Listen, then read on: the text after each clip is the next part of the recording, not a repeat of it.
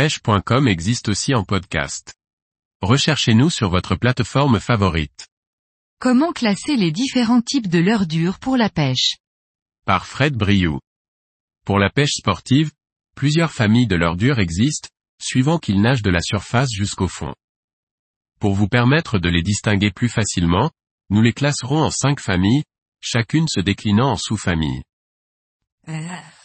Pour débuter la pêche avec des poissons nageurs, il n'est pas nécessaire de posséder des pleines boîtes de leurres si l'on n'en connaît pas l'utilisation.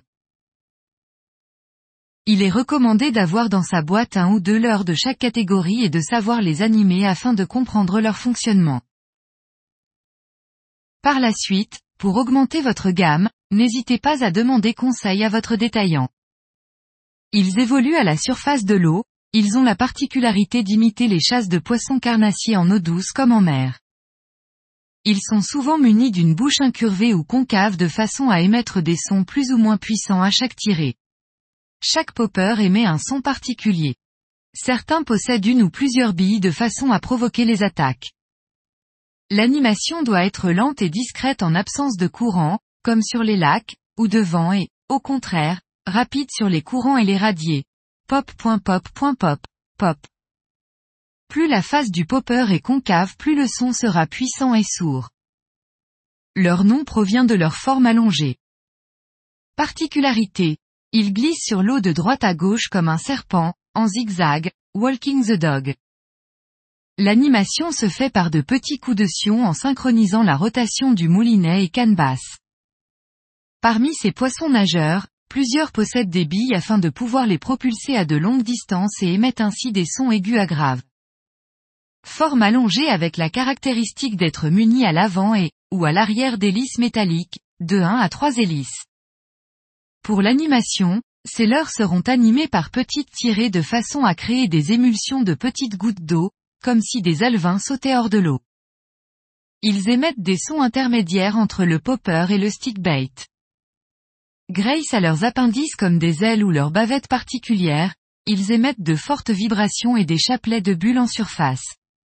Ils sont utiles pour prospecter de vastes zones calmes. Certains possèdent une toute petite bavette tandis que d'autres en sont dépourvus. Ils ont la particularité d'évoluer sous la surface de l'eau, profondeur de nage, 50 cm. D'autres peuvent descendre plus profond, mais jamais plus de 1,50 m sinon nous les classerons dans une autre famille. Ils imitent parfaitement les poissons en fuite, ce qui a pour effet d'exciter les prédateurs comme les perches et les brochets.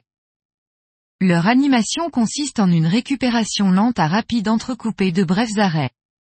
Ces leurres se désaxent au moindre coup de sion ce qui a pour effet de provoquer l'attaque. Certains restent en suspension, suspending, ramenés sur quelques mètres puis stoppés. Ils restent ainsi immobiles jusqu'à ce que l'on reprenne à nouveau l'animation. Le jerkbait a la particularité de pouvoir pêcher au-dessus des herbiers ou des cailloux, dans des endroits peu profonds. Il est idéal pour rechercher perches, brochets et black bass. Les stickbaits coulants ou lipless minnows ont la même nage que ceux de surface, mais ils évoluent sous la surface. Ils sont utiles lorsque les carnassiers ne percent pas la surface pour attaquer le leur.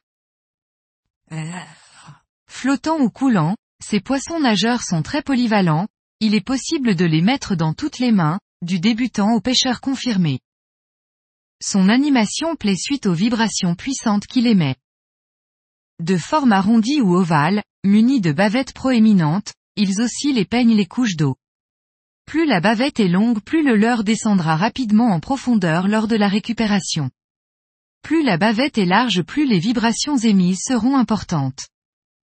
Un avantage pour les leurres flottants à grande bavette, lors de la récupération dans les obstacles, la bavette sert de bouclier, elle frappe une branche, on stoppe la récupération de celui-ci afin que le leurre remonte vers la surface, puis on récupère sans avoir piqué son leurre dans la branche. Technique payante, il est également possible de pêcher sur les plages de sable en tapant le fond avec la bavette, bottom tapping, ce qui a pour effet de créer des émulsions de sable, illusion d'un petit poisson cherchant sa nourriture au fond.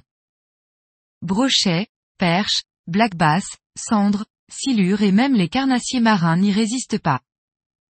Les crankbaits, ronds et trapus, s'animent le plus souvent en lancée, ramenés avec des stops. Flottant le plus souvent. Les longbulls minnao possèdent une grande bavette et sont fins de corps, ils s'animent comme les jerkbait minnao, mais plus profondément, 3 mètres voire 6 mètres pour certains. Les lipless crankbait, absence de bavette et anneaux d'attache sur le dos, leur particularité est d'émettre de très fortes vibrations. Presque tous sont munis de billes afin d'augmenter la sonorité. Ce sont des poissons nageurs coulants que l'on projette loin et qu'on laisse couler avant de les récupérer par saccades plus ou moins amples. L'autre animation consiste à juste effectuer des lancers, ramenés entrecoupés de micro-pauses. Avantage. La sonorité permet de balayer largement la couche d'eau et d'attirer les carnassiers de très loin. Ce leurre est capable d'attirer de beaux spécimens, car un petit poisson qui dégage autant d'énergie attire la convoitise des gros prédateurs. Pour l'anecdote, en Loire des silures de plus de 2 mètres ont été pris avec ce genre de leurre. Inconvénient. Peu utilisé par les pêcheurs, car bien souvent ils restent accrochés dans les obstacles, nénuphars, branches. Leur particularité. Ils sont lourds, 50 à 180 grammes voire plus, longs ou gros, 25 cm et plus. Ils sont employés surtout pour la pêche du brochet et éventuellement le silure. Ils s'animent comme les autres à la seule différence que le matériel est beaucoup plus puissant. Ils s'apparentent à de vrais poissons lors de la récupération. Plus il a d'articulations plus le leur nage vite. Par exemple avec deux articulations le leur nagera très lentement.